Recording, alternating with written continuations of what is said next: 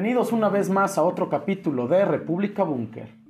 El cambio de timón de Colombia no fue el único escenario de cambio en América Latina en los últimos días.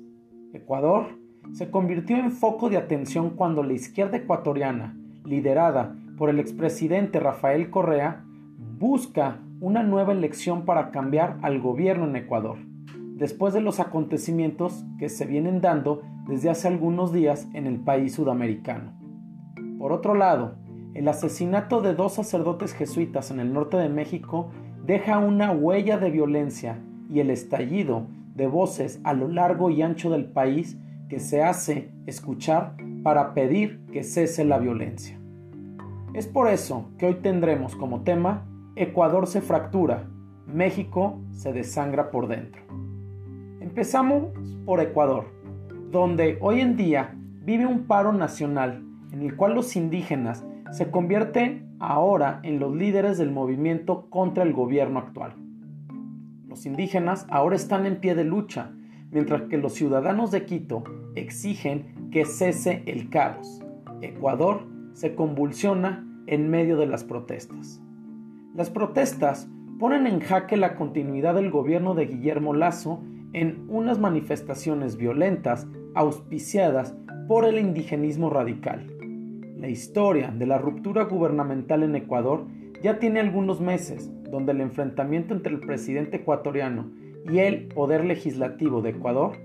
a propósito de la negativa de los legisladores a una ley para atraer inversiones y el posterior anuncio del presidente Guillermo Lazo de que llamaría una consulta popular, abrió una serie de dudas e incertidumbres, tanto dentro como fuera del país andino.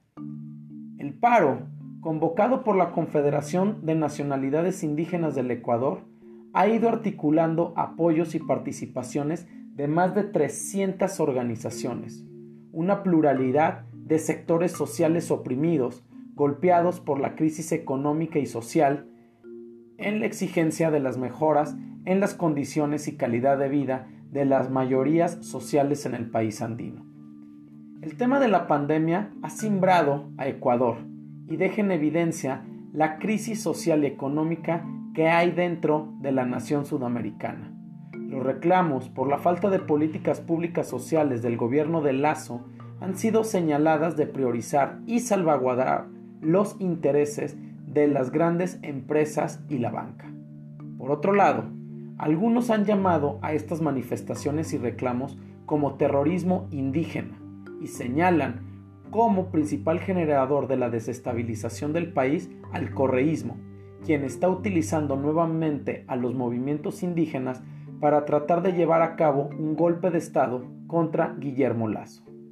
La delicada situación económica, social y de inseguridad ciudadana que atraviesa el país, la política ecuatoriana llega en un estado crítico,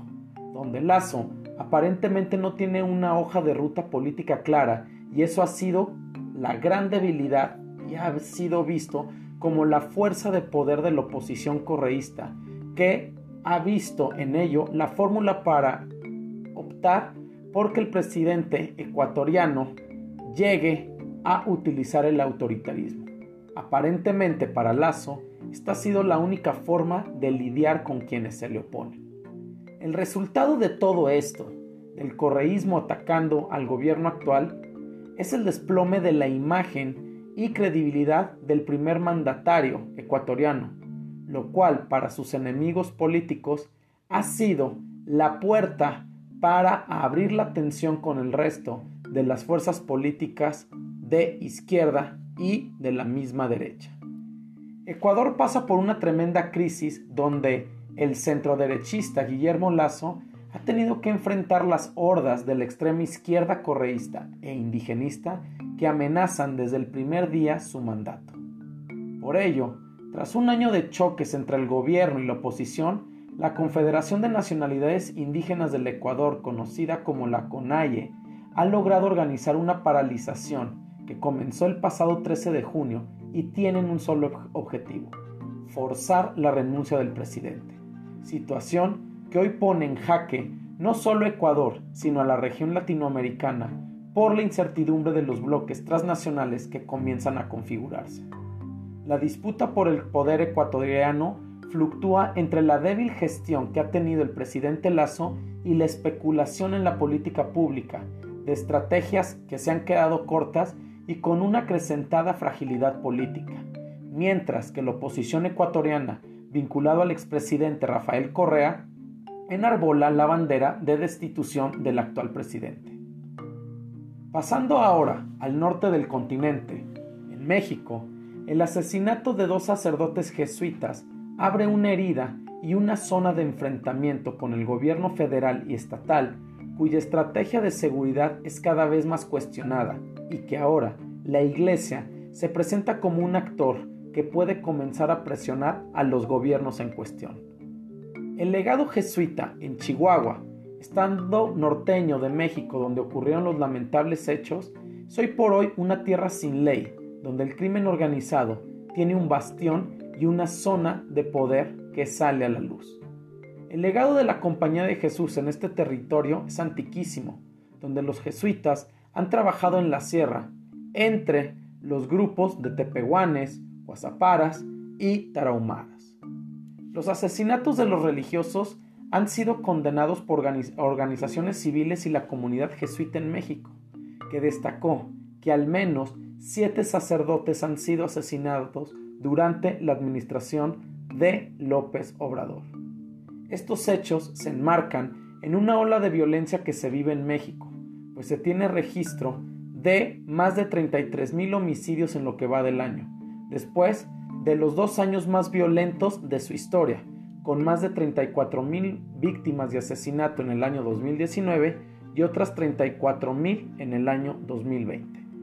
Esta situación reabre nuevamente el debate y la polémica que desde el año 2018 ha polarizado a México.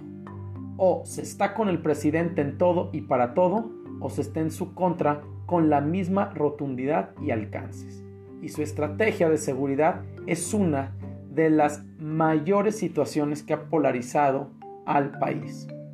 El presidente mexicano, Andrés Manuel López Obrador, está frente a una encrucijada dentro de los territorios inhóspitos del norte de México, donde día a día se redefinen las fronteras del Estado mexicano en las disputas entre el crimen organizado en sus diferentes variantes. La exhibición de la inseguridad en México llegó a la oficina del Alto Comisionado de las Naciones Unidas para los Derechos Humanos, lo cual es sumamente relevante cuando hoy en día México preside el Consejo de Seguridad de ese mismo organismo. La necesidad de brindar a la comunidad de Cerocahui y demás lugares de la Sierra Tarahumara en situación de riesgo medidas de protección inmediatas, efectivas y concertadas con las mismas comunidades es el nuevo reto y el nuevo blanco donde se disputarán las batallas políticas entre el gobierno estatal y federal, situación que se presenta un panorama que sin duda marcará el rumbo de ciertos actores políticos hacia la carrera presidencial del año 2024. Así es, como desde el norte hasta el sur del continente, la violencia, el caos y los reacomodos políticos con su polarización y radicalismos están marcando la realidad geopolítica de América Latina, que se fractura y se desangra día con día. Muchas gracias por su atención y los esperamos en el próximo capítulo de República Búnker, plataforma geopolítica.